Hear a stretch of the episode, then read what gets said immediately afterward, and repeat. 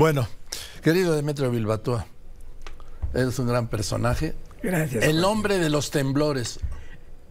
Es verdad, bueno, yo filmé el del 70 y el del 85, que fue muy fuerte, y Hombre, hice documentales eh, que eh, lo hice precisamente con tu amigo Jacobo Zabludowski, recorrimos ambos, hicimos un documental muy interesante, muy fresco, porque yo me fui con mi cámara a las, a las 7, a las 8 estaba yo ya en, en Avenida Juárez y, y Valderas. Ahí cerca del El H. Steel, el, el- el reloj de H. Steel Así que es. marcó el tiempo. así es, que Oye, quedó congelado ahí. sí. ¿Hace cuántos años nos conocemos, Demetrio? Uy, eh, mi hermano Ángel y yo, bueno, mi hermano Ángel primero, que Sí. en paz descanse, pero yo te conocí como reportero, así de, Sigo siendo reportero. en el Zócalo corriendo como corríamos todos, ¿verdad? Eh, me, me causó una grata impresión, Joaquín. Estamos hablando de los años 80 más No, o menos. hombre, de lo- 70 Sí, sí, claro. Y- Es verdad, sí, sí, porque en los 80 yo ya estaba fuera de la presidencia de la República. Yo entré a la presidencia de la Mira, República. fíjate, ahí está eh, la visita a México de Charles de Gaulle Ah, sí, claro, eso fue en el 62. con López Mateos. Sí,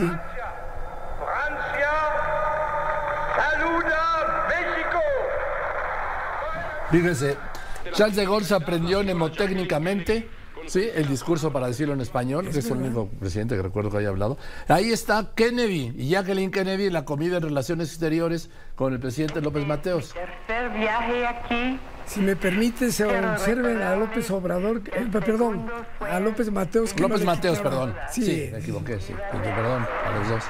pacifista por excelencia lleva a la tumba de una víctima desconocida, soldado caído en defensa de la civilización y de la fraternidad humanas, la ofrenda sentimental de unas flores. Y por primera vez, única en la historia de México, un extranjero ocupa la más alta tribuna de la República, uno de los balcones del Palacio Nacional. ¡Mexicanos!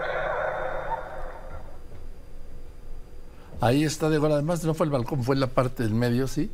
Pero en sí, la, yo no recuerdo que otro presidente. No, me acuerdo si Salvador Allende cuando vino. No, no, no, no. El que, el que habló fue Sí. de Gaulle. Sí, Sí, que fue no sé si otro presidente al hablado, yo no lo recuerdo. No, pues fue algún hecho insólito porque él se lo aprendió como tú dices, Sí, ¿verdad? sí. En castellano, además. Sí, sí, Muy dijo. interesante. Eso, ese documental de, de la visita de, de De Gaulle a México, lo hicimos mi hermano y yo, mi hermano Ángel, lo hicimos eh, con eh, Gabriel Figueroa, que era primo hermano de López Mateos, que la gente no lo sabe, pero don Gabriel Figueroa, el famoso camarógrafo, eran primos hermanos. Y entonces López, López Mateos le preguntó a Gabriel Figueroa, ¿quiénes recomiendas para la campaña del 60 y- se- 57? Y nos recomendó a Alex Phillips, a mi hermano Ángel y a mí. Esa es la historia. Yo tenía de 18 años. Oye, ustedes jugaban canasta con López Mateos ahí en su casa de San Jerónimo, ¿no? Eh, mi hermano Ángel, Ah, sí, sí, Ángel, mi ¿verdad? hermano, sí, mi hermano era así. Eh, con el que llevábamos muy buena relación era con, eh, bueno, con, con Luis Buñuels, iba muy Sí. seguido a mi casa y ahí mi hermano Ángel lo llevaba porque era muy amigo de Juan Luis, el hijo de don Luis. Oye, ¿y qué tal cocinaba Ángel? eh? Ah, muy bien. hermano. ¿Tú lo, ¿Tú lo probaste alguna Pues vez? Muchas veces. ¿Alguna ¿cómo vez lo probaste? Claro que sí. veces era.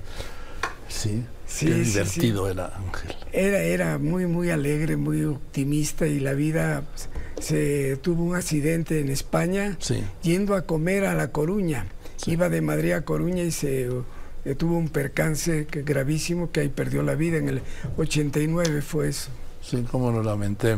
Sí. A ver, y ahora cuéntame, cuéntame de tus museos, ¿sí? Bueno, pues eh, eh, yo a lo largo de mi vida he hecho más de mil documentales en cine 35 milímetros. Entonces, eh, Mónica Aspe, que era la subsecretaria de, de Comunicaciones y Transportes en la época de, de- de Peña Nieto, eh, le proyecté un documental que se llamaba 100 años de la comunicación en México. Les gustó tanto que me dijo, Demetrio, todo este acervo que tú tienes, ¿qué vas a hacer con él? Digo, pues yo se lo prometí al presidente de la República que se quedaría eh, en el pueblo de México sin ningún aspecto económico de mi parte de cobrar derechos de autor. Yo no quise cobrar nada. Este pueblo me lo ha dado todo. Soy mexicano por naturalización y para mí era un orgullo eh, eh, otorgarle este material todo al pueblo de México. Pero ya cuando hablé con Emilio Chaufet, eh, Milo me dijo, no, para digitalizarlo como tú quieres en 4K Demetrio es muy complicado porque es, y es muy costoso, más de mil documentales, ¿no? Y entonces fue que eh, Mónica Aspe me habló y me dice, oye, ¿conoce a Carlos Slim? No tenía yo el gusto de conocer a Carlos Slim. Me invitó un día a comer a su casa. Déjame poner un anuncio y nos lo cuenta, ¿sí? A ver qué pasó el día que Demetrio Bilbató conoció a Carlos Slim, que lo había invitado a comer a su casa. Con Carlos Slim, ¿y qué pasa? Bueno, pues en la comida yo no tenía el gusto de conocerlo. Eh, eh, me dijo, Demetrio, todo tu acervo, ¿qué cuántos documentales son? Porque le había hablado esta Mónica Aspe. Y le dije yo, son más de mil, eh, Carlos, porque además me pidió que nos tuteásemos debido a que éramos más mayor yo que él, pero que, que nos tuteásemos y me dio mucho gusto. Un hombre increíble me pareció que tuvo la idea y la visión de entender lo que era la segunda mitad del siglo XX, Joaquín. Todo ese acervo, cada semana, ¿qué, acontecimientos no te voy a decir? Todos, están, todos. La historia gráfica. Todos, de verdad. Y entonces él me dijo, pues yo, eh, si no, eh, digo, yo lo doy gratis, eh, nomás hay que digitalizarlo y restaurarlo, porque había películas de los 50 que estaban ya muy deterioradas, pero la restauración, ya llevamos un 80% de todo el ¿Y Carlos Slim le, le entró? Claro que le entró. bueno, felicidades, Carlos. Porque él dijo, él dijo, por, por esto es un acervo que tiene que conservarse, preservarse para México. ¿Y ahora está en qué museos? Está, eh, bueno, en el Sumaya de, Loreto tengo una sala dedicada a, mi, a mi persona, en que también aparece mi hermano Ángel dentro de todas las secuencias de vida. Lo que pasa que mi hermano en el documental no se quiso meter, él fue al largometraje, porque Juan Luis Buñuel, Luis Alcoriza, todos ellos le dijeron, vente al largometraje y él hizo bastantes eh, películas largas. ¿Y el otro museo? El otro museo es en, Sinaloa, en la Universidad Autónoma de Occidente. Me dedicó el museo eh, que, tiene todas las cámaras mías y tiene también, Joaquín, algo que, que ya en la actualidad ni se piensa como la, fotografía, eh, em, la fotografía de celuloide cómo se fue eh, equiparando paulatinamente con la digital. Y esa fusión es que yo hice una compañía que se llamaba Newark y que es la que está haciendo todo el acervo. Pues muchas felicidades, querido Demetrio. Me encanta verte, es una alegría verte. De verdad, Joaquín, es un placer. ¿Cuántos dices que vas a cumplir? 90 eh, pronto ya. Pues qué bueno, eso sí más, te lo merezco. Felicidades, así quiero yo como tú, con esa luz. Gracias, querido Demetrio. Gracias, Joaquín.